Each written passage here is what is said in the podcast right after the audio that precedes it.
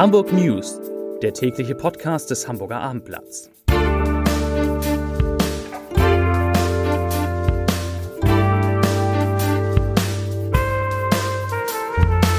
Hallo und herzlich willkommen. Mein Name ist Stefan Steinlein. In unserer kleinen Nachtensendung geht es heute um die gezielten Angriffe auf Polizisten, Feuerwehrleute und Rettungskräfte in der Silvesternacht. Es geht um die Gefahr durch Reichsbürger in Hamburg und Schleswig-Holstein, um die überlaufenden Einrichtungen des Kinder- und Jugendnotdienstes, um Preiserhöhungen bei Bäderland und um den Abschied von Herrn Holm. Doch zunächst schauen wir auf die meistgelesenen Artikel des Tages, unsere Top 3. Auf 3. Menschen wurden regelrecht beschossen, Zeugen gesucht. Auf 2. Extreme Übergriffe in Hamburg. Neue Silvesterdiskussion. Und auf 1. Ebba Leonore ist Hamburgs Neujahrsbaby. Kommen wir zu den Themen. Sie wollen helfen und werden angegriffen. Die gezielten Attacken mit Pyrotechnik auf Polizisten, Feuerwehrleute und Rettungskräfte in der Silvesternacht haben eine große Debatte in Hamburg ausgelöst. Wer sind die Täter? Warum tun diese Leute so etwas? Welche Konsequenzen müssen jetzt gezogen werden? Die Innenbehörde startet eine detaillierte Lagerauswertung. Am Ende könnte eine Ausweitung des Böllerverbots stehen. Das galt am Silvesterwochenende auf dem Rathausmarkt und rund um die Binnenalster. Feuerwehrsprecher Jan-Ole Unger hat die Angriffe in der Silvesternacht als erschreckend bezeichnet. Einsatzkräfte seien mit Feuerwerkskörpern aggressiv angegangen und regelrecht beschossen worden.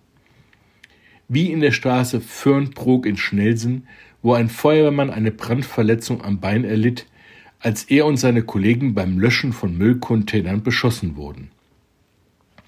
Was soll das? fragt Unger. Wir kommen als Feuerwehr, als Rettungsdienst, um Feuer zu löschen, um Menschen zu retten und werden dann beschossen dass man zu Silvester mal einen Böller abbekomme oder es einen Querschläger gibt, das passiere.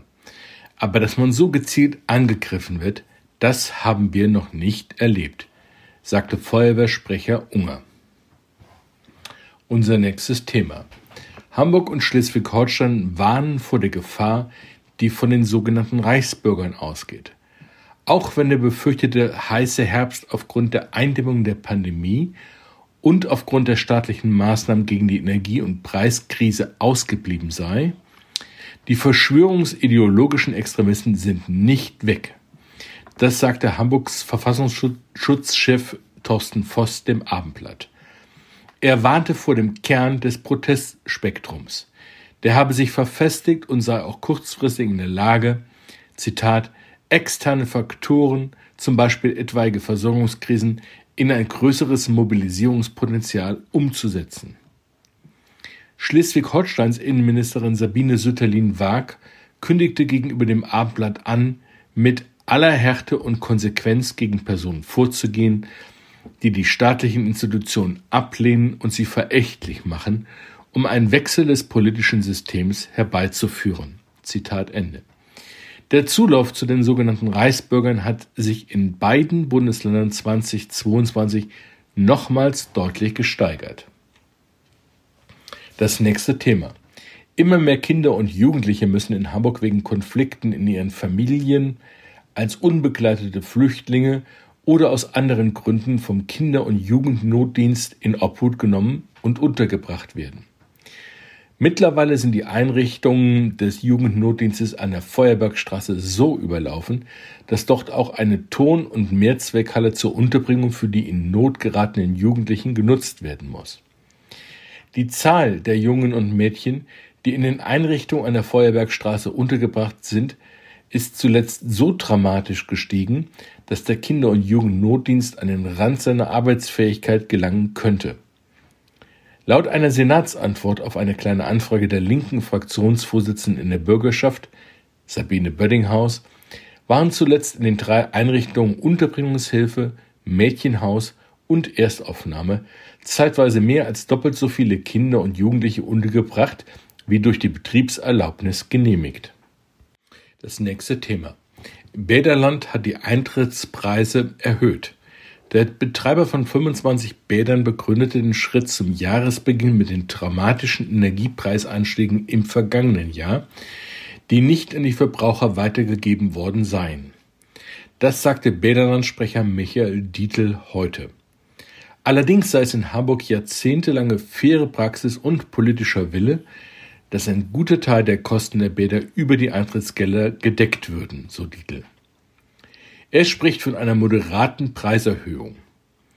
Kostete eine Eintrittskarte für Erwachsene bislang 6,80 Euro, so liegt der Preis jetzt bei 7,10 Euro. Für Kinder zwischen 12 und 16 bei 3,40 Euro statt 3,20 Euro, bei Kindern unter 12 bei 1,70 Euro statt 1,60 Euro. In den sechs großen Freizeitbädern kosten die Tageskarten für Erwachsene jetzt 10,50 Euro, zuvor waren es 10,20 Euro.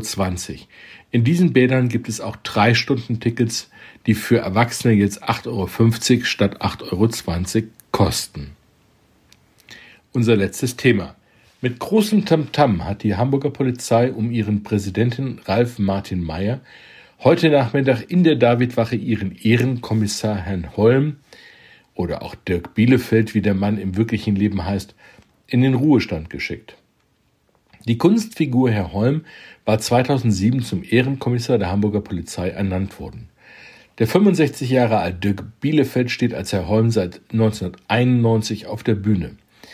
Mehr als 1000 Mal trat er allein im St. Pauli-Theater auf, unerschütterlich in seinem Glauben, dass nur Ruhe und Ordnung diese Welt vor Chaos und Willkür schützen können und unermüdlich in seinem Bemühen, die Menschen unseres Landes zu mündigen und gesetzestreuen Bürgern zu machen.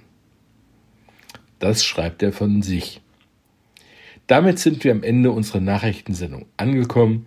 Ich bedanke mich für Ihre Aufmerksamkeit und wünsche Ihnen einen schönen Abend. Tschüss.